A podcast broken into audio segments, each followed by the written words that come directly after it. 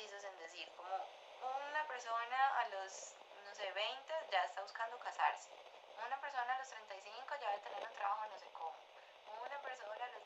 Nosotros ya estamos en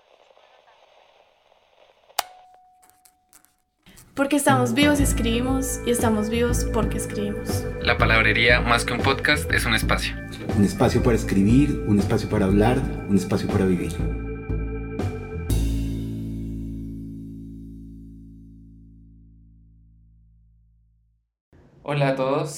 Cualquier hora que estén escuchando este podcast, desde cualquier lugar que nos estén escuchando. Bienvenidos a el primer capítulo eh, mío solo, en esta ocasión sin Juli y sin Silvi. Pero pues no estoy tan solo realmente. Estoy aquí. Pues sí, con- yo ya iba a decir, yo como, no, pues bueno, bueno, sí, sí, la, la, la eché antes de presentarla. Eh, estoy con una amiga mía muy querida. eh, ¿Y desde qué lugar, y desde qué lugar estás? Tú que dices que la gente, ¿desde dónde estén? ¿Tú dónde estás? Yo estoy en Bogotá. Dinos tú dónde estás. Yo soy en Medellín, en mi casa doblando ropa. Espero que muchas personas estén doblando ropa conmigo. Puede suceder que nos escuchen mientras doblan ropa, mientras lavan losa. Yo pues no Ah, puedo sí. grabar mientras lavo losa porque pues el ruido de, de la losa me, me, me interferiría en el audio, pero Ay, eso es lo peor. Yo tengo unos trastes esperándome. Bueno, sí, parte de nuestras vidas adultas.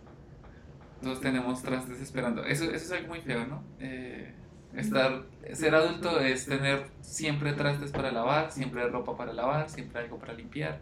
O sea, nadie me dijo que la vida de adulto me tocaría limpiar tantas cosas durante Sí, tanto le tiempo. toca volverse a uno un, un máster del aseo, así sea para las emergencias. Sea algo peor que uno, eh, pues, tener que hacer tanto aseo, es volverse exigente con el aseo, porque uno se vuelve también como una cucha. Entonces ya, por ejemplo, a mí no me gusta que otra gente me haga el aseo porque siento que no lo hacen como yo quiero. Entonces, Yo creo que eso ya es una señal así de, de vejez. Es terrible. Pero bueno, yo, yo hice una lista bastante seria de nueve cosas puntuales que, que son muy difíciles para mí. Una es que a estas alturas, y tengo que decir que yo llevo seis años en los que me considero adulto, no, seis ni siquiera, digamos que seis, por ahí siete años, eh, viviendo sola, prácticamente, no mentira, sí, sola, completamente con algunos intervalos pues de haber compartido casa con otras personas. Entonces, digamos que en esta lista hay cosas que cualquier adulto le pasan y hay otras cosas que solo le pasan pues al adulto que vive solo, que es una forma de ser adulto muy distinta. Pero una es hacer el mercado. O sea, si alguien que no le haya tocado hacer esto me está oyendo, le va a ser muy útil pensar en comprar las cosas de aseo y la comida aparte. Y Sí. las cosas de aseo pueden salir mucho más baratas en el de uno. no, nos quiere patrocinar el de uno, ¿no? Pero sí. No, yo, yo también lo quiero patrocinar porque sí, es decir, esas otras las cosas que uno se da cuenta. Primero lo del, lo del aseo, ¿sí? Esa, esa capacidad de poder guardar las cosas todas de un solo tacazo, porque pues uno tiene que recordar que uno está solo y que uno podría llevar varias bolsas, pero pues para uno solo es un dolor de cabeza. Y, uno, y, lo, y normalmente, digamos, yo soy de los que entro a comprar unas arepas y salgo con medio mercado. No, como, y, "Ay, las, falta y las eso falta eso". cantidades, cómo maneja uno las cantidades para que no le salga muy caro, pero que no se le dañe la comida. Es como Sí. que, y no tener que estar sacando mucho tiempo de su valioso día para estar yendo como a comprar, ok. Bueno, digamos lo primero entonces es poder hacer dos mercados, uno para las cosas de aseo y otro para lo necesario. Yo Sí. diría que otro mercado es hacer, si uno está viviendo solo, es comprar las cosas de, de plaza al menos una vez a la semana y no del mes o no 15 días, porque es que eso es lo peor. uno, ahí, bueno, ahí viene otra cosa que estaba pensando hoy. Hoy cociné. Hoy me hice el almuerzo muy juiciosa, como así, dieta, ¿cierto? Porque uno también llega a un punto que le da mucho miedo a enfermarse y entonces ya se tiene como cuidar más, ¿cierto? Porque uno ya sabe que ya el cuerpo no resiste tanto. Entonces, eh, hoy cociné que eso viene muy cercano a lo del hacer mercado. Cuando usted va al mercado, usted tiene que saber en serio qué de lo que mercó está dispuesto a cocinar y cómo lo hace. Tiene que tener un plan. o sea, es como que. Y tiene que saber que luego tiene que limpiar la cocina. Entonces es para alguien como yo que le, que le chocan todas esas cosas, ahí es donde yo digo que es diferente estar solo y vivir con alguien siendo adulto, porque eh, con mi expareja, digamos que a mí me gustaba o cocinar o lavar la losa. Y él cocinaba súper rico, entonces cualquiera de las dos cosas que me tocara era como poquito esfuerzo para comer rico. Y se podía hacer más seguido y era económico y era como chévere, pero para uno solo, parce, le toca a uno hacer las dos tareas y, y se come la comida en un segundo porque está uno solo ahí, no está hablando con nadie, o sea, es como que no. no, Pero no, también me pasaba, incluso, y y eso sí es cierto, la división de las tareas ayuda un montón porque, por ejemplo, yo detestaba cocinar, o sea, yo odiaba cocinar. Eh, y justamente mi expareja era el que cocinaba y yo lo único que hacía era pues lavar la losa y a mí sí me encantaba, a él detestaba lavar la losa, limpiar la cocina, en cambio yo era feliz lavando losa y cocina, en cambio ahorita lo que tú dices, cocino y digo, bueno, ya hice algo, eh, me siento, como en, pongo una serie en Netflix de una hora para verla cinco minutos Sí, mientras como para como. disfrutar, de porque uno ya hizo todo ese esfuerzo. Y realmente sí, igual como en cinco minutos y luego me da una mamera lavar la losa, ahora me lo da pereza. peor, lo peor es que todo le queda a uno mucho. Entonces, por ejemplo, a mí no me gusta como recalentar la comida, o sea, yo no, no me gusta comer recal, o sea, excepto que sea como un recalentado el desayuno de algo que, no sé, refrito o, una cosa así, pues un calentado paisa. Eh, a no ser que sea un calentado paisa propiamente del desayuno, a mí no me gusta comer la comida recalentada. Entonces eso de que me quede el almuerzo para la cena, o sea, siempre o es un desperdicio o me toca comer un montón. Por ejemplo, ahorita hice una papa, quería papas fritas, hice una papa, resulta que las papas que compré eran muy grandes. Y esta sola papa salió un viajado de papas fritas. Y yo, ¿qué, qué ¿En serio? con una papa? ¿Y quién va a guardar media papa? Pues yo no guardo media papa porque, pues no sé. Pues una cosa te creo con el arroz, con la pasta, Con pero con una papa, papa, ¿cómo no sí, mides no, una papa? yo le tomé una foto, te voy a mostrar. Yo sé que pues la gente está escuchando y no está viendo, pero te voy a De pronto, de pronto pongo la foto de la papa como, en te voy a mostrar, te voy a mostrar la foto del almuerzo. ¿Ahí lo ves? Sí, sí la veo. Bueno, sí ves que la división de la proteína de la ensalada, o sea, este es, este es mi esfuerzo por ser saludable. Y mira que más de medio plato son papas. O sea, me quiero, en serio, era una papa muy grande. Pero bueno, era como... Pero esa es otra cosa que uno también busca, ¿no? O sea, eh, comer bien y algo que sea rápido, porque esa es otra cosa que mucha gente no...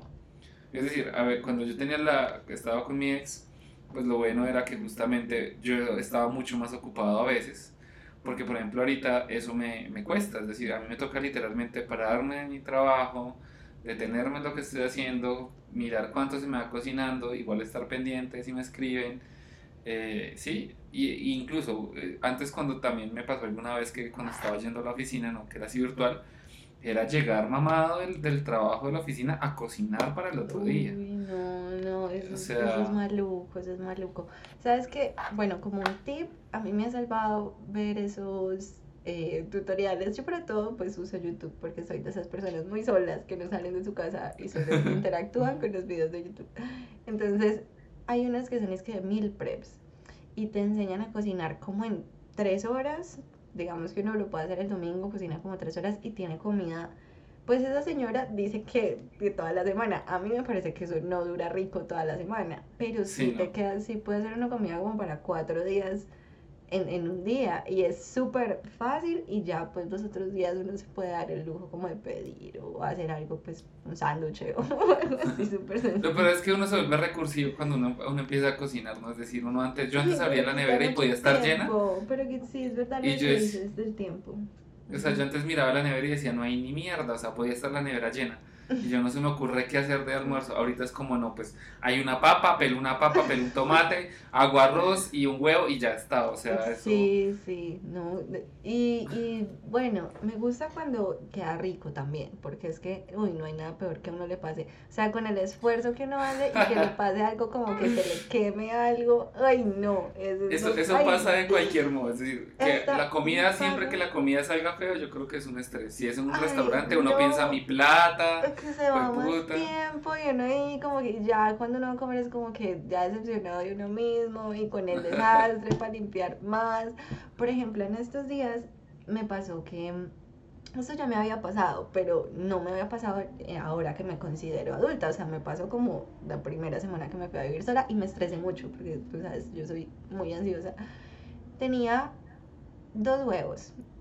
yo me como Ah. sagradamente mi arepa con dos huevos porque yo soy paisa, entonces comer arepa con huevo y quesito para, para desayunar o no es desayuno. Tenía dos huevos y un huevo me salió picho, o sea, estaban recién, pues no recién comprados porque eran ya los últimos de la canasta, entonces pues sí, había uno que ya estaba malo. Y el otro, el bueno, lo rompí. O sea, se Ay, me Dios. cayó antes de llegar a la paila, así como que, y yo fue, puta. ¿Por qué me pasa esto? Pero si eran como ya los últimos días del mercado, que y ya como que no hay tanta, bueno, no importa. Pero, pues hay que saber. Esa es otra cosa el llegar a fin de mes. Yo, yo juraba que, que, uno le, que uno le duraba más el dinero y la verdad es que uno siempre... O sea, no, yo no he llegado, o no me acuerdo nunca de haber llegado a un fin de mes con plata. o sea, no tengo recuerdos en mí de yo un fin de mes diciendo, ay, voy a comer en un restaurante hoy sin utilizar mi tarjeta de crédito, Ah, sin bueno, pensar, o sea, no. Eso le pasa también a los adultos que tienen un salario estable y con... A mí, por ejemplo, yo no he tenido esa experiencia. He tenido momentos en los que todo el mundo está con plata y yo estoy tirada. Porque para todo el mundo es quincena o fin de mes y para mí no. eh, Porque, porque no, o porque ese mes llegó cero pesos. Entonces eso pasa. Pero me han pasado otros momentos de abundancia también, pues que coinciden o no coinciden con, el, con, lo- con el de los demás. Pero sí veo que hay que saber cómo las promociones giran en torno a esa forma de salario de la gente. Y las promociones para mí son buenas y son malas porque ir al supermercado cuando hay muchas personas me, me mama terrible. Sí, sí, bueno, en fin. Y mm, hablando de la gente, la gente me cansa mucho. Y de ser adulta, otra cosa que me choca son los trámites. Todo este La tema. burocracia, y lo peor es Sí. eso, la burocracia es algo que uno tiene que aprender para poder ser adulto. No A mí me va muy bien con la burocracia. A mí me va muy bien porque la entiendo. Es decir, sé que, me- sé que cualquier, siempre que voy a hacer alguna vuelta, sé que me van a joder por algo. Entonces yo me preparo mentalmente. Me Imagínate que joder. yo soy tan floja para eso que contraté una amiga para que me haga esas cosas. Así, pero super play. Entonces, porque, o sea, me choca como averiguar cómo me afilié a la EPS y que, se, y que cómo se reporta la novedad de ingreso y, los ingresos y re- más porque, como te digo, yo no he sido tanto empleada, yo he sido muy independiente y a veces empleada, entonces yo cada rato estoy como que entro y salgo de la seguridad social y es, entonces es una vuelta que jamás entendí. Un tip, un tip para, para, lo- para los jóvenes, normalmente siempre tener copias de la cédula. Pensa- eh, no les puedo recomendar nada de pensiones porque la gente ahorita se está volviendo loca con colpensiones, con colfondos. Para los- si alguien nos escucha en otros países, son la gen- lo, lo que nos se supone que nos va a dar dinero cuando nos retiremos, que es un fondo privado y un fondo del Estado. Pero pues igual ahorita viene reforma con el presidente Yo que venga, estoy- entonces igual no podemos tomar En el decisiones. fondo del Estado, cualquier cosa que, que me pase cuando sea muy cucha, culpa al Estado, porque Exactamente. y ahí creo que me quedaré, entonces pues cuídenme. Sí, no, y es que eso es muy lo real, distinto. Eso es muy porque distinto. pienso tener una vejez muy jodida. Y eso es muy distinto, entonces tener copias de la cédula, pensar muy bien a qué EPS quieren entrar. Eh, normalmente si es contrato por prestación a- de servicios, ojalá Dios los libre de ese contrato. Eh, tienen que llevar la copia del contrato cuando se vayan a, a afiliar. Ese tipo de cosas o Sí, sí, cosas de las que yo la verdad yo ni siquiera tengo cosas de las que de verdad creo que no tenemos que hablar de otra cosa porque es que es muy aburrido. O sea, es, es- es aburrido hasta para es este eso es podcast. lo que me pasa, o sea, yo vine aquí a quejarme de unas cosas. No, pues nos vamos a quejar, solamente que yo me fui por la parte técnica y me quedé. pero sí. No, pero eso es importante saberlo, súper importante.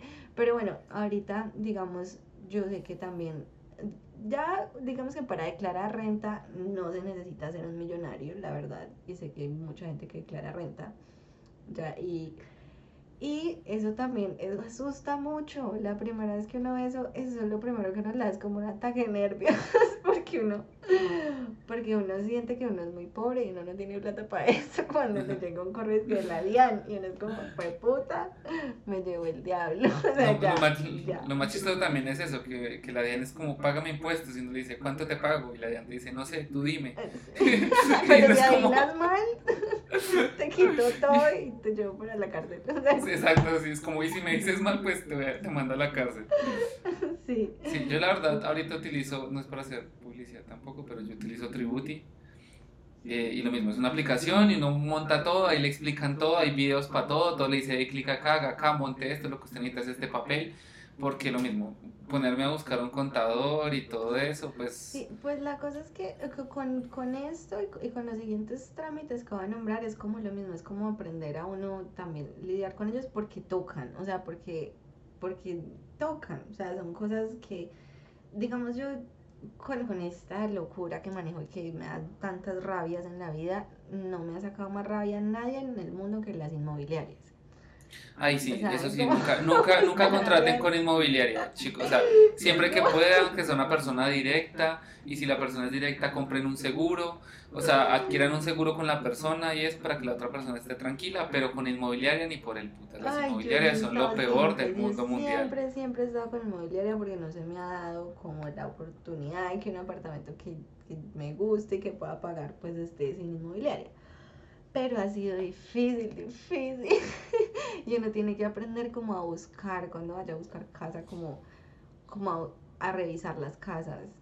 Que no, que no se pase uno y empiecen a salir imperfectos y chimbadas, o sea, como que no, eso es muy estresante para mí. Bueno, igual con las cosas del banco. Las cosas del banco, sí. Bueno, yo las- quiero hacer un, un- un- antes de lo mismo, otro tip para con los que tengan con inmobiliaria. Graben todo el pinche apartamento cuando se lo entreguen. Absolutamente todo. Si hay una mancha en el piso, grábenla, tómenle foto. Y procuren al- procuren- sus varios Pues sí, guárdenlo, storage que tienen en internet y en varios hard drive. Eso sí, procuren que si dañaron algo arreglarlo de una y dejar solamente lo que como encontró en el apartamento. Es decir, tampoco se vayan a poner a arreglar la mancha que está en el sí. piso cuando le entregaron. Sí. Pero tómenle foto a todo porque cuando tengan que volver el apartamento, todo eso se los van a cobrar. Y el Ay, problema no es que se los cobren, eso. el problema es que se los cobran seis veces más caro. O sea, No, pero a propósito de lo que dices, de esa regla que tienen de uno dejar todo como lo, lo encontró. Y es que yo he llegado a apartamentos donde las cosas están malas y yo pues porque no me gusta vivir feo las arreglo y después me, como o sea, como que me quieren cobrar multa por alterar el lugar, eso porque lo dejé mejor en vez de dejarlo feo. ¿sí? Como con, digamos, gavetas de la cocina que me han tocado descolgadas con esas, eh, con las Bisagras. bisagras oxidadas y tal, y yo cambio esas cosas. Y después es como que, ah, es que esto no era de este color, o, o sea, no sé, vainas así como todas, ¿qué te pasa? ¿Qué te pasa? la cosa es, entonces el consejo es que todo esté funcional como se lo entregaron. Es decir, no cambien cómo se ve porque si lo cobran también. Claro. En todo caso, también tengan en cuenta que ser adulto es que te cobren todo. Básicamente. No solo el dinero, no solo el dinero, porque, porque, y aquí voy a lo siguiente, que te cobren todo. En la política, a mí me parece que uno se vuelve un poquito más mesurado porque le toca, primero, con sus opiniones, un poquito. A mí no me pasa mucho, porque yo suelo ser muy bocona con, con lo que yo digo de todo. Pero uno sí empieza a, preguntarse, a preguntarse más como qué tiene que pensar, porque uno ya es adulto.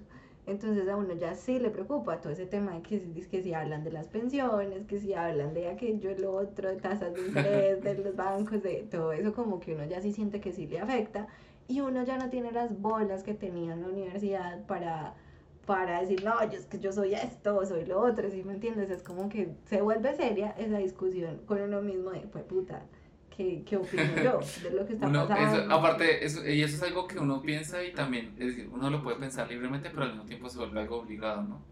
Y es tener argumentos para sostener lo que uno, lo que uno piensa. Y el problema es que los políticos en Colombia no ayudan a que uno tenga argumentos. O sea, No, uno no. quiere tener argumentos, pero ellos la cagan y me dicen, amor, ¿cómo te defiendo? O sea, ¿cómo? O sea, es muy complicado, es muy complicado. Pero bueno, eh, hablando también de eso, de del, del- ese pensar, que uno empieza a pensar muchas cosas. Uno empieza a pensar realmente. ya empieza a pensar por uno, porque, bueno, la universidad es muy chévere y es chévere hacerla uno estando chiquito, pero la universidad te enseña un montón a tener referentes para todo. O sea, la universidad sí te hasta, o bueno, digamos, no sé cómo, en ingeniería es igual.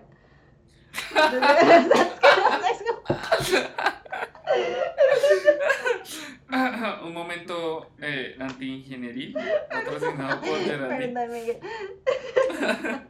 Pero no, no es igual. Eh, yo siento que, es decir, yo siento que algo importante es que la universidad sí te abre la mente. Es decir, no importa en qué carrera estás, yo siento que la experiencia universitaria eh, y presencial principalmente es sumamente necesaria en el desarrollo de cualquier persona eh, que quiera realmente expandir su mundo. Pero en yo siento que igual en ingeniería y eso obviamente el campo es más reducido porque la, la parte reflexiva es más difícil porque realmente la ingeniería es seguir muchas veces pasos, ¿sí?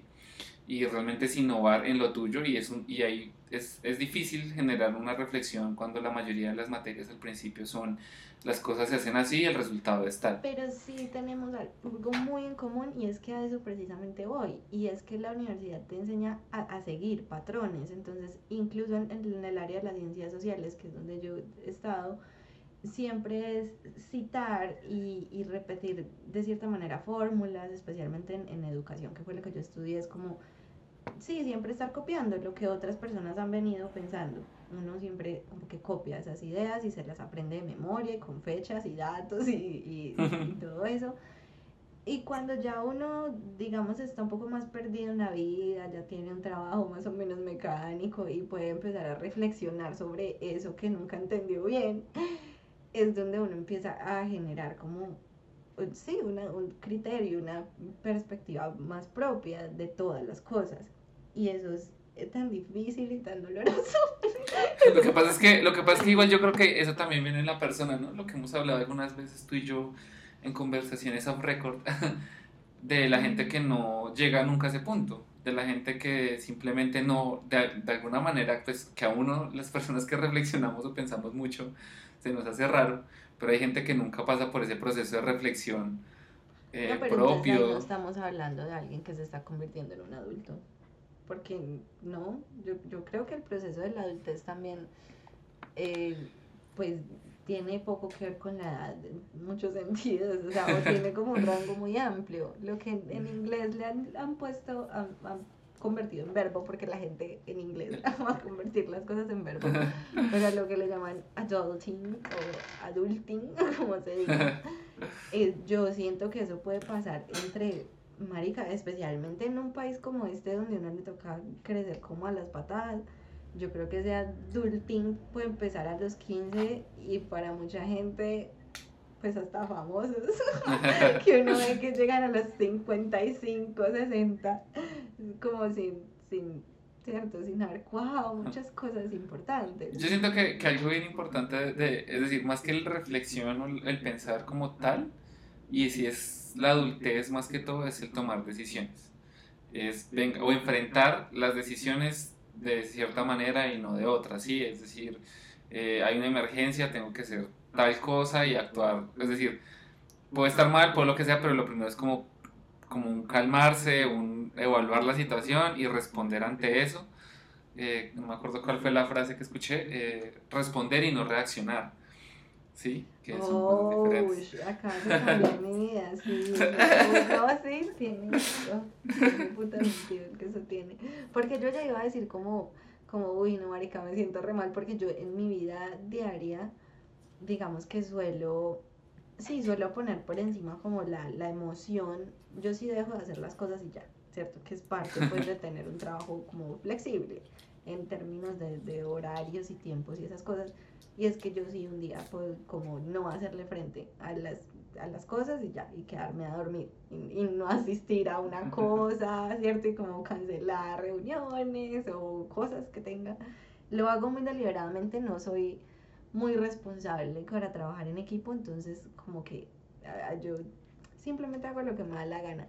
Y y yo decía, no, pues cuando estabas hablando, pensaba en eso, pero eh, dijiste la palabra emergencia y eso sí es una cosa que un adulto sabe hacer. Y que si sí, es muy loco uno saber cómo, a dónde acudir, a quién llamar. Es, mi mamá tuvo un accidente hace, bueno, no mucho. Eh, tuvo un accidente que afortunadamente fue muy cerca a donde yo estaba viviendo en ese momento. Y te juro que yo pensaba, si eso me hubiera pasado a los 17 años, eso fue como a las 6 de la mañana, mi mamá me llama, yo estoy perdida en la calle eh, tomando, yo, yo no hubiera podido responder ante la situación, ¿cierto? Pero Sí, yo claro. en ese momento me había levantado muy temprano a trabajar, estaba como vestida, lista, o sea, como que ella me pude salir corriendo. Entonces, sí, eh, pienso que son momentos en los que ya tener una vida de adulto sí te permite, pues, no sé, ser, ser un apoyo, ser confiable y, y también para uno mismo, como ser un poquito más seguro. Pero bueno, no sé, no sé, porque ahí va, ay, no sé, las drogas, estoy obsesionada con... ¿Con las drogas? Con el juicio de Johnny Depp y de, y de Amber Heard. Lo que pasa es que yo siento que igual eh, las drogas son algo también de la vida adulta Sí, y algo que uno, es decir, yo creo que justamente pues la emergencia es algo inesperado, entonces eh, pues si uno está drogado cuando pasa una emergencia, pues mal, ¿no? Muy mal. Pero realmente nos yo ha creo que... pasado, no nos ha pasado.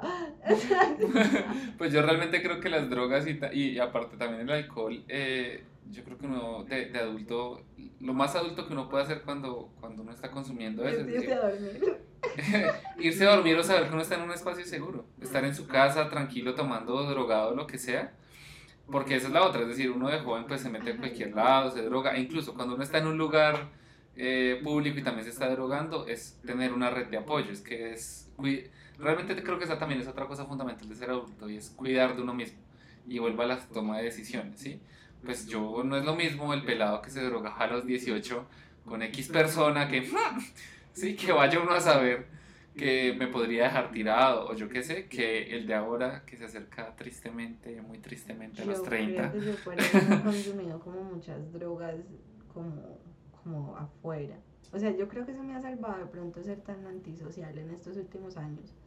Y es que yo antes sí como que me metía a cualquier cosa, pero pues estando muy pequeña, entre, entre los 16 y los 19, porque así fue como mi, mi juventud. Pero ya adulta, sí, es cierto, lo he hecho en mi casa, siempre.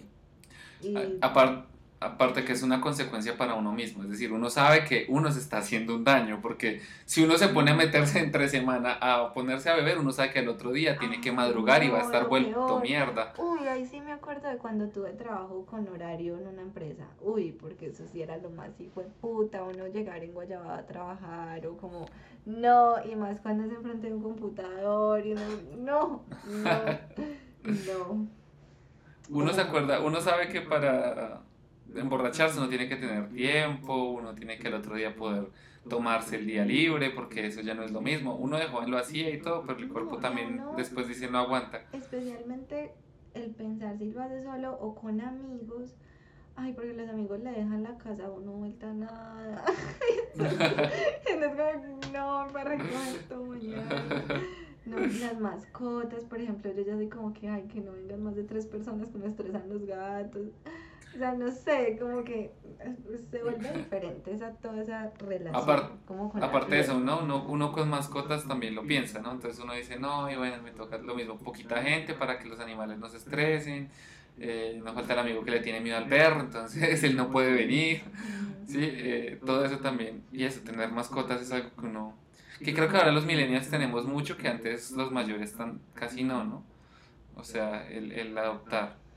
Pues lo de las mascotas, no sé, porque yo en sí crecí siempre con mascotas y en mi casa hay como historia de que siempre mi abuela y mi mamá y todo el mundo siempre ha tenido mascotas. Pero, pero sí les damos como más importancia ahora. O sea, como que antes la mascota era una, sí, era, un- era alguien ahí parchado que estaba en la casa.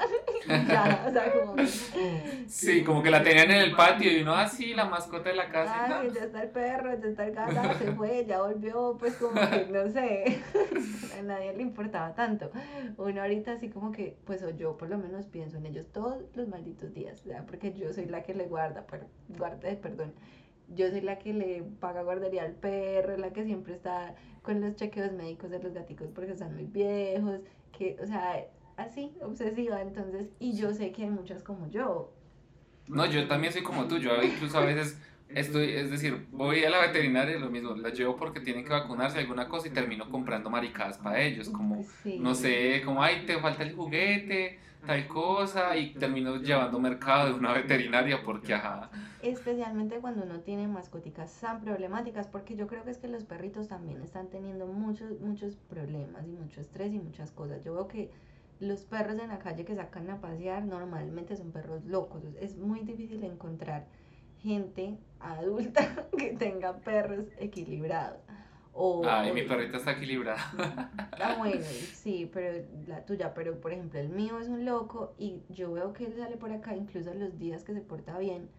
Hay un resto de otros perros que son reactivos, que son fastidiosos, entonces es como que, eh, sí, yo, yo siento que ya todo ese tema ha cambiado y también por lo que dices de que lo invitan a uno a comprar tanta vuelta. No sé, y entonces, por ejemplo, este perro es muy destructor. Y sí, yo, esa es una renta para mí, estarle comprando juguetes y no sé, como que todo ese mercado también lo lleva a uno a, a, a- tener esos, esos hobbies de cuidar esas criaturas. Eh, digamos que en nuestro caso la cosa es que a pesar de tener empleos diferentes, igual tenemos ingresos y no tenemos hijos, porque pues eh, esa- ese es un gasto que, que cambia, le cambia la vida a cualquiera, es decir, eh, un hijo es una renta mucho mayor, en cambio nosotros en nuestro caso que vivimos solos y pues que nos llega algún dinero, pues parce, nosotros, lo- la única gente que depende de nosotros somos nosotros. Yo no podría sostener un niño, no, donde yo, no, no, Miguel. donde imagínate no. Donde yo quedase embarazada por cualquier pues error de, de la vida que ahorita dentro de dos años tengo mi chequeo para ver que todo siga como que siga muy cerrado el negocio pero si yo llegara a tener que cuidar de un bebé ay, ay puta no yo no podría a mí no me da A mí no me da. No sé la gente cómo lo hace, la verdad. O sea, pagar colegios, uniformes, que, ay no, la salud. Esa es una parte, eh, aparte, es- esa es una parte, pues lo que hablábamos, lo económico, pero pues es que la salud mental ¿Y cómo hacen para trabajar? Exacto, porque si yo a veces, mi excusa también para no trabajar es que pues tengo que atender las situaciones de los animalitos, pues imagínate uno con un bebé, huevón, que depende, o sea, cada minuto, cada segundo de su vida, cada milésima segundo depende de la atención de uno. Eso es muy duro, es no, muy duro. Y aún más duro cuando ya uno consigue ayuda y hay que dejarlos en la escuela. Fue puta. Dejar un hijo en la escuela es tan horrible. Ay, bueno, saludos a todos los papás que escuchan el podcast. no los quiero desmoralizar, solo. No, igual, igual para eso tenemos a, a Silvia que en, en episodios anteriores ella decía que los hijos son el amor de la vida y, y eso que a ella también le cambió la perspectiva cuando tuvo hijos y que eso es algo, y, y eso es algo que uno le escucha decir a, a todo papá acuerdo, obviamente no faltan los psicópatas, pero a todo papá con- importa Eh, tres Sí, a los que les importa verga. tres hectáreas de verga, eh, pero normalmente uno escucha a los padres eh, cuerdos decir que son cosas que le cambian a uno la vida y que realmente es un sentimiento que no se puede comparar con nada. Digamos que tú y yo no lo agarramos por, por ciertos motivos, porque incluso creo que es una cosa responsable saber cuando uno no puede, es decir, uno tiene que también saber decir no puedo con esto, eh, no, o no creo ser capaz, eh, pero entonces sí es algo que nosotros de pronto nos vamos a, a ahorrar de Ah, conocer. claro que yo quiero poder algún día. O sea, yo sigo como con ese sueño y viene a mí en las noches la idea de, de adoptar. Cuando esté No, como, como ya pues más grande, depende de cómo, o sea, si mi vida se va a la mierda, pues entonces yo sé que no soy digna de ser madre, ¿cierto? Pero, pero si uno logra como cierto, no sé, cierta estabilidad mental, creo que es lo más importante, primero. Eh, cierta, o sea, no, no es que uno tenga que ser perfecto para ser mamá, pero pues que uno sí sepa que es una persona como sana, responsable y tenga plata con que mantener un chino y, y educación y pues cosas bacanas que ofrecerle, pues yo adoptaría, eso me gustaría. Pero... Una pregunta, una pregunta de, de- de adulto adulto. ¿Tú fuiste un error o fuiste planeada? Error total. Es que ese es el problema. Es que ese es el problema. Fuimos muy. No, fuimos muy errores casi todos. Y, y al- ni siquiera porque yo conozco personas que fueron bastante planeadas y les ha ido muy mal en sus, es- eh, en sus experiencias con sus padres. Entonces, no sé, no sé qué es lo que hay que tener para ser un buen papá. Yo sí creo Sí, que- porque eso iba a decirte. eh, digamos que creo que nosotros nos pensamos también tanto la, parte, la paternidad, sí fue porque nosotros somos resultados. eh, es decir, aunque ahorita seamos muy queridos y pues, nos- nuestros, nuestras familias nos amen y todo ese cuento, nosotros no fuimos planeados. O sea, muchos de nosotros fuimos errores y somos conscientes de que lo fuimos. Sí, es decir, eh, de pronto las generaciones anteriores era como algo normal que pasaba, es decir, se casaban y tenían hijos, en cambio nosotros en este caso es como chispún. Entonces, como que ser, ser conscientes de esa realidad también nos hace pensar en, venga, nosotros no queremos que otra persona pase por esto, porque igual eso, eso de ser un error también conlleva muchas cargas para uno. Sino que eso, bueno, eso a mí también me cuestiona el asunto de cómo será la relación con un niño adoptado, ¿cierto? Porque un niño adoptado eh, sí fue el error de alguien. Obviamente, obvio, porque si no, no estaría buscando hogar, pues es la verdad, aunque sea muy triste. Entonces, de pronto, digamos que uno de error a error puede comprender las necesidades de, de esa criatura y, y ofrecerle lo, lo mejor que uno tenga. Pero mira que al final, o sea, como que antes todo el mundo esperaba ser padre en algún punto. Mi mamá sí me dice como que pues yo no esperaba tenerte tan joven, pero sí, claro que tenía, quería tener hijos, porque era lo normal y era lo, lo que, pues lo que se esperaba de todos, ¿sí me entiendes? Entonces como que también era más deseable antes. Incluso de chiquito yo, yo pensaba en tener hijos. Cuando empecé primera vez a salir con hombres, yo decía que yo quería una familia, tener un marido y un, y un hijo. Y ya después fue como, Dios mío, no sé en qué estaba pensando, no sé cuál me estaba fumando. Yo creo que pues yo sí guardo el deseo, yo creo que es más por ese tema de la responsabilidad que tú dices, de que uno ya se da cuenta que el mundo es tan complicado que entonces uno no se siente como digno de, de llevar esa, esa situación. Pero, pero si uno desarrollara como las herramientas suficientes, yo creo que la maternidad debe ser algo mar- maravilloso, maravilloso, debe ser una chimba, debe ser increíble, o sea, debe ser lo más increíble, sí creo. Mamás, déjennos sus comentarios. ¿Qué opinan? ¿Qué opinan? ¿Qué ¿No estoy opinan? Sí. Yo sé que sí, pero opinan del tema de la maternidad. Bueno, Ay, las relaciones. Yo creo que esto va para adultos solteros, en los momentos de soltería. Pero en general, antes de ahí, las relaciones también afectan a los hijos, ¿no? Eso también es otro leve. Sí. Pero bueno, las relaciones para solteros. Depende, porque eh, lo, lo que a mí me cuestiona a esta edad es identificar si la otra persona, que también es un joven adulto, una joven adulta, pues quiere algo serio o casual. Ah, yo pensé que ibas a decir si la otra persona está loca o no. ¿Por qué? o no, o que busca en una relación, porque es que no hay un momento, o sea, antes también, cuando no había internet y nos llegaba esta información como por las revistas y tal, las revistas traían unos artículos que eran muy, eh, pues, eh, eh, que una palabra como puntuales, precisos. Los, los artículos de estas revistas eran muy precisos en decir como una persona a los, no sé, 20 ya está buscando casarse. Una persona a los 35 ya debe tener un trabajo no sé cómo. Una persona a los...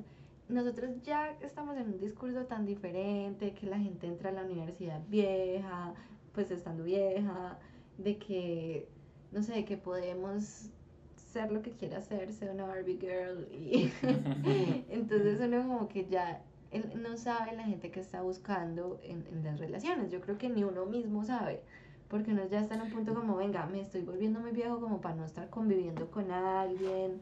Pero yo creo que eso es lo principal que uno tiene que mirar antes de meterse con alguien, porque ir descubriendo en el ruedo, y me ha pasado, de qué es Ah, lo que uno Es quiere, lo que pasa, uno sabe la teoría lo que uno debería hacer bien, pero en el ruedo. pero exacto, ¿no? Eh, Y uno, uno pensarse, uno pensar qué es lo que uno quiere en el ruedo hace que todo sea más conflictivo, ¿sí? Porque uno justamente no se da cuenta qué es lo que quiere y uno empieza a juzgar a la otra persona de que no se lo está dando, cuando uno mismo no, todavía no lo, no lo sabía. Entonces, creo que uno primero tiene que conocerse a uno mismo y decir, incluso decir, vea, yo tuve ocho relaciones chandas, pero de esta relación chanda, de cada una saqué, de, de, Mario saqué que no quería alguien que masticara con la boca abierta, de Andrés saqué que no quería alguien que roncara, y parce, cosas así, es decir, y hacerse esa lista realmente muy consciente, porque si no va a ser también muy complicado y, y de pronto puede hacer daño y demás, o sea... Sí, sí. Bueno, hay que hacerse esas preguntas. Otra pregunta, otra pregunta que yo siento que uno se hace, pues o que yo me hago, yo siento que yo la estoy rompiendo en mi vida, o sea, siento como que he tenido momentos ya muy pedres, que he caído muy bajo y que en este momento estoy muy bien, muy bien, ¿cierto? Como para, o sea, que me pude haber quedado en otras partes del camino, eh, como, no sé, terminar mucho más en las drogas, por ejemplo. Yo estuve alguna vez en un bar en Itagüí y pude haberme quedado ahí. Y no haber salido de ahí, pero. Entonces es como que uno se. Bien, yo siento que la estoy rompiendo. Pero ya, como el tiempo, uno tiene una perspectiva, pues una apreciación tan distinta del tiempo. Es, la estoy rompiendo. O, o la estoy rompiendo, pero como muy despacio. O sea, como que igual, al fin y al cabo ya el próximo cumpleaños es el número tal, yo ni siquiera voy a revelar el mío, porque para qué. Pero, y, y ay, como que yo no me imaginaba así, como que ya podía tener otras cosas, como que ya podía hacer no sé cómo, haber aprendido tal o haber hecho, o sea, empieza más como esa, esa pregunta un poco con remordimiento de, de decisiones, porque uno ya tiene más biografía. ¿cierto? Uno, digamos que uno a los 16, 17 años, 18, eh, o sea, todavía no tiene mucho para contar porque está como apenas en ese éxtasis de salir al mundo. Cuando uno ya como siente que ya salió y volvió, entró y volvió y salió y salió muchas veces a muchas partes y, y tantas cosas no le gustaron y otras sí, ay, ya uno dice como que bueno, ay, voy muy rápido, voy muy despacio, voy ¿Qué? ¿Para qué cosas ya estoy vieja? ¿Qué cosas a las generaciones, me quedan bien? A las generaciones jóvenes que nos escuchan, solamente quiero decirles, a los 20 no lo van a lograr. o sea, puede que tengan cosas buenas, obviamente, no sé, que se ganen un concurso, una beca. Si son hijos de un Santo Domingo, pues ya la lograron. Pero, pero en general a los 20 uno no lo logra y todavía sigue muy perdido. Eh, ya después es cuando uno se da cuenta y verdad sí se empieza a hacer estas preguntas y uno dice, o sea, yo uno juraba que yo juraba que a los 22 yo ya iba a estar viviendo solo, Pero mejor uno, dicho. ¿Por qué hace esos planes tan maricas? O sea, con, perdón, yo no puedo dejar de usar la palabra marica de esa manera porque me parece una chimba. Pero sí uno hace unos planes muy maricas, como que pues uno quien se cree, Sí, no. uno quien se cree a los 15, a los 16, a los 19, cuando, cuando planea pues que va a ser millonario a los 25, o sea, no quiere pasar, o sea, no, no, no. Sí, yo creo que, que, que la vida nos tiene que golpear bien duro para entender que es como no, No, no. es tan fácil, huevón. No es tan fácil y toma tiempo, o sea, es la otra. Sí, que no es tampoco que sea imposible, porque como te digo, pues, tú y yo somos ejemplos de que uno puede estar mejor. De que sí se, de que sí se puede, chicas, con Sí, dolor, pero, se puede. Pero sí tengamos en cuenta que va a tomar más tiempo. Sí, es decir, si ustedes están haciendo un plan para cierta edad, súmense de dos, tres añitos, ahí como para, para darse Para gabela, que no para, nos coja el estrés, para que después no estén por ahí. para que si se les va toda la mierda en un momento no se estresen y digan, no, pues... Como que bueno, yo igual tenía como dos años de gabela para estar tranquitica, o sea, normal, normal. Bueno, Aparte esa es la otra, ¿no? La vida a uno le da tres vueltas, creo que eso es lo que uno aprende cuando uno es adulto, como Ah, sí, que... uno puede hacer muchos planes y la vida es como, "Ja, ja, ja", buenísimo, Siempre pero es no. Bueno, yo soy fanática de planear. Planear me gusta mucho, o sea, tengo muchas agendas para planear. Me encantó en estos días tu publicación, memes que yo, muy juiciosa, eh, planeando mi vida en una agenda para después pasármela por el culo. y Porque es cierto, yo soy, marica, es que si te mostrara aquí, aquí nada más, te voy a mostrar también, aunque la gente no lo vea. pero tengo agenda sobre agenda sobre agenda de estas hermosas, soy fanática, con todos sus respectivos pues dibujitos y, y traen, mira mis super listas. ¿Y qué pasa con las listas? Que siempre se te van a trazar cosas, o sea, chill. chill, porque, porque eso no va a salir exactamente como lo escribiste y, y bueno, eso me lo digo como a mí misma a través de, de este maravilloso podcast.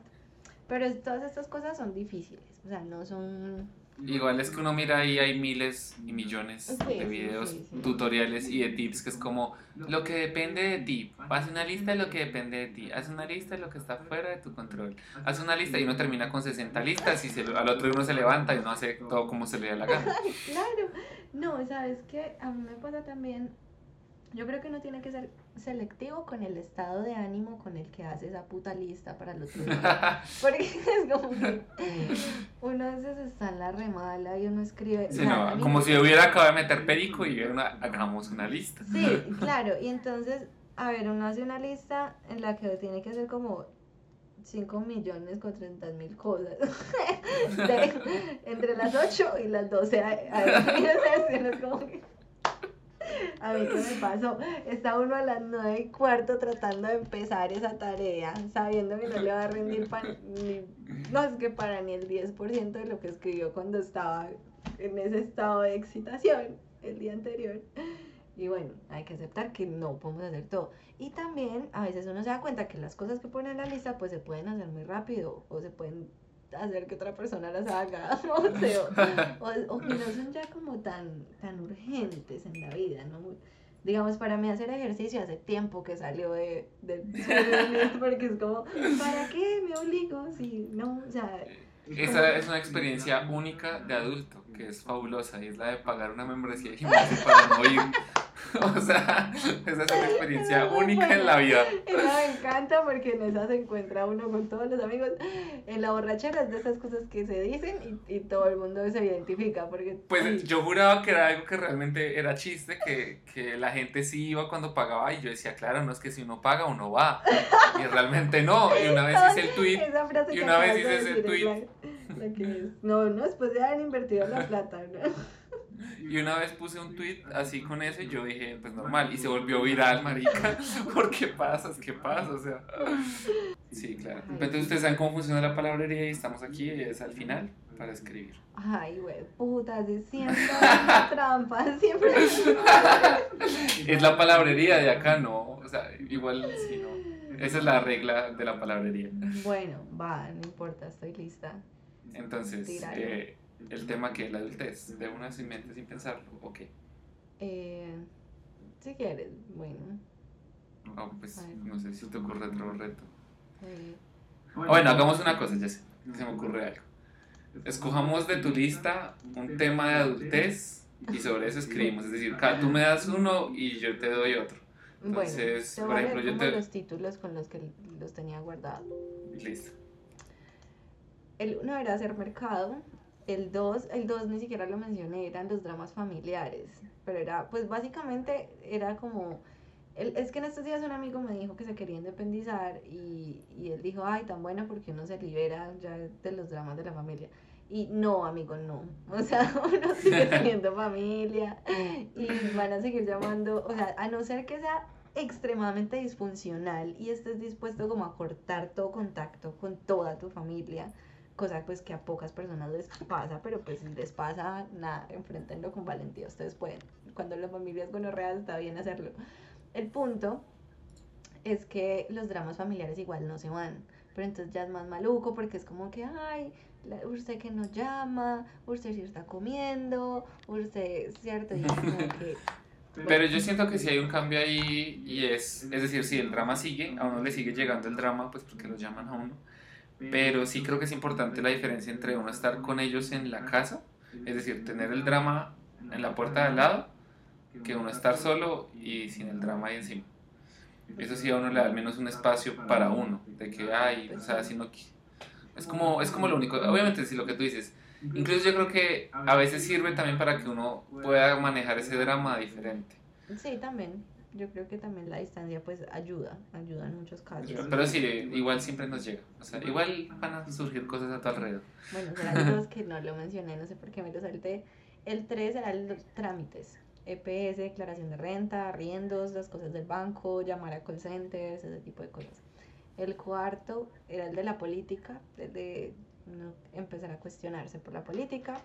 El quinto era esa dualidad de pensar a veces, uy, la estoy rompiendo y otras veces pues sí la estoy rompiendo, pero como que muy despacio, porque ya... o no estoy haciendo ni mierda con mi vida. El sexto era ese, ¿estoy joven o viejo? O sea, uno... Parce, yo no los sé. 25 y los 35 está joven o viejo. Parce, yo, no, yo, yo siento que estoy viejo y toda la gente es como, no, pero estás súper joven, te falta mucho por vivir. Yo soy En el, traba- que me siento súper en el trabajo me dicen muchacho, en la calle me dicen señor y yo no sé qué hacer, o sea, como dicen por ahí, estoy en la edad de que me puedo acostar contigo o con tu papá. Sí, Entonces, la verdad. es, es difícil también uno saber. En estos días alguien me puso como tres años más y yo me sentí tan mal y hace pues una, e- pues yo me acuerdo que en una época eso me hacía sentir muy bien. Entonces, no sé, como que, bueno.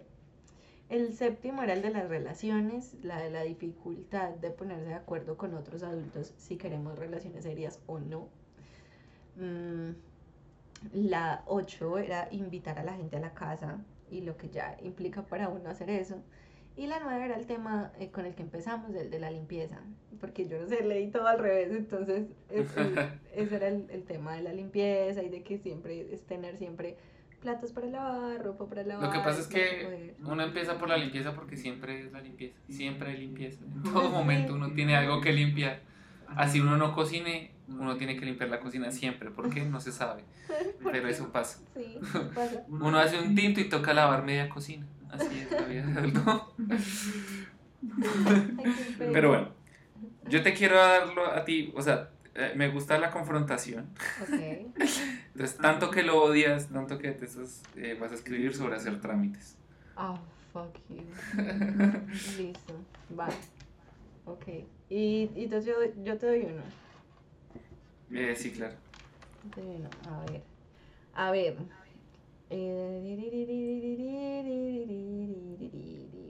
Entonces vamos con la sexta que es un poco más filosófica para que me escribas. Eso, eso de que te... ¿Eres joven o viejo? Los muchachos en el trabajo y señora en la calle, eso como es. Listo. Listo.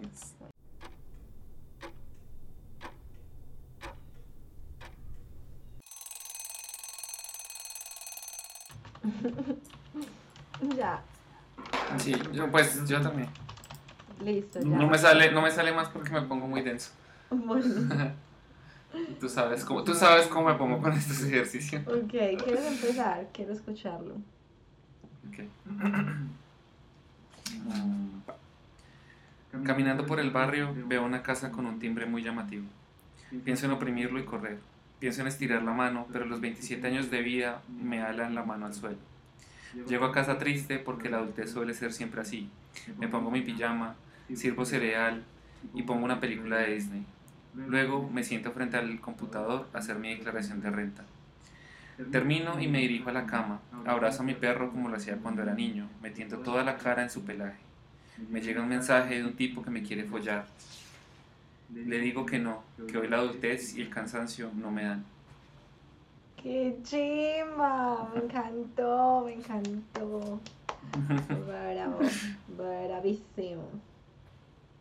Bueno, va, esa es una historia toda mal escrita. Yo ya vi que yo, yo no sé escribir, a mí se me olvidó escribir, entonces yo ya separo las cosas con asteriscos. O sea, soy como que no, no, no escribo normal. Una clase de puntuación. Sí.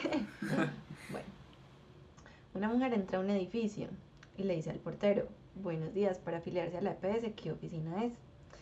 Él le dice, tiene que coger un ficho. Ella, ok, gracias, ¿dónde se cogen los fichos? Tiene que hacer la fila. Ok, hace la fila por 15 minutos. Llega a un escritorio de una señora súper mal encarada. Buenas, ¿me puede dar un ficho para afiliarme a la EPS? Claro, aquí está su ficho. Espere en la sala. Espera media hora. Llega a otro escritorio donde un señor mal encarado, cuando es su turno, le dice, buenas tardes para afiliarme a la EPS. Claro, dígame su nombre. dirección, carta laboral, ok, copia de la cédula, sí, aquí tengo todo. La copia era ampliada de 150, señora. Vaya, sáquela al lado y viene la atiendo por un ladito. Ok, está bien. Sale corriendo, regresa con la copia 20 minutos después porque había una fila tremenda en la fotocopiadora de al lado de varias personas que tampoco sabían que la cédula era ampliada de 150. Entra y busca al señor mal encarado que ya no está en el escritorio y le pregunta al portero qué se hizo el señor. Y él le dice, bueno, él acaba de entregar turno, así que le toca volver a hacer la fila para pedir un ficho. La fila ya es dos veces más larga.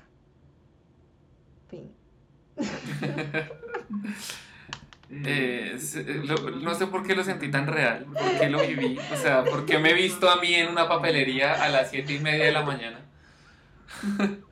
Para mí, eso es como, sea, ya ahí es donde yo es como que- Pero para mí es eso, es eso.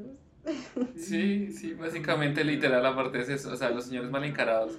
Creo que yo sé, yo entiendo que esos trabajos son malos, realmente es porque uno tiene que lidiar, porque primero la información no está disponible para todos y ese es el problema real. Pero realmente yo sí siento que la burocracia los vuelve así. Es decir, no, es raro encontrar una persona de ese servicio que sea como, ay, estoy feliz de trabajar aquí, quiero atender todo el día gente gritando. Que gente los hay, que los hay, pero, pero son como, normalmente son los nuevos. Y ya con el tiempo ya no los hay. Otra vez. Sí, la atención al público combinado con burocracia no, no va bien, no van de la mano. Me gustó mucho, sí. o sea, creaste la atmósfera del- de la desesperación. Los pasos de la desesperación. Es. Aparte, la mejor parte es cuando dice, lo tengo todo. Sí, claro. Ay, Dios Es como no te engañes, no te engañes a ti mismo. Nunca lo vas a tener todo. Ay, Dios mío. Y nadie, por lo menos cuando uno va a la fotocopiadora y ve que esta fila y que nadie sabía bien cómo era, uno está, uno como que se siente mejor. No como, no, no, estoy sola en esto. Yo creo que uno debería, antes de hacer eso, ir a las fotocopiadoras aledañas y preguntar. Porque esa gente sí sabe, ellos sí saben. Pero bueno, ya con el internet yo espero pues que todo es como más fácil, aunque aquí en Colombia todavía no lo es. Para muchas cosas Sí. no lo es. Lo que pasa es que yo creo que igual hay cosas que uno sí debería siempre buscar. Es decir, al menos dar el intento de buscar primero en internet. Siempre uno debe hacer eso. Es como ahorita que se puede, es cualquier trámite que vayas a hacer, primero busque en internet, pues primero lea. Todo lo que sea de, de tecnología del gobierno está muy llevado. Ah, no, si es del Estado estás llevado. O sea, es que es todo como actualizado en 2016. Uf, es terrible, la información es toda vieja o no funcionan los aplicativos. Esto, ay no, es todo maluco. todo es maluco igual. Pero bueno, son cosas de la adultez. Exactamente. No es por asustarlos, gracias por escucharnos, gracias por compartir con nosotros nuestras tristes historias y las historias también no tan tristes de ser adulto. Espero que lo hayan disfrutado. Yera, gracias por acompañarme. Gracias a ti, me encanta hablar contigo. Me encanta tenerte aquí. Espero que nos escuchen pronto también este capítulo y otros que tenemos ahí. Entonces, muchas gracias a todos por estar en este espacio. Chao. Chao.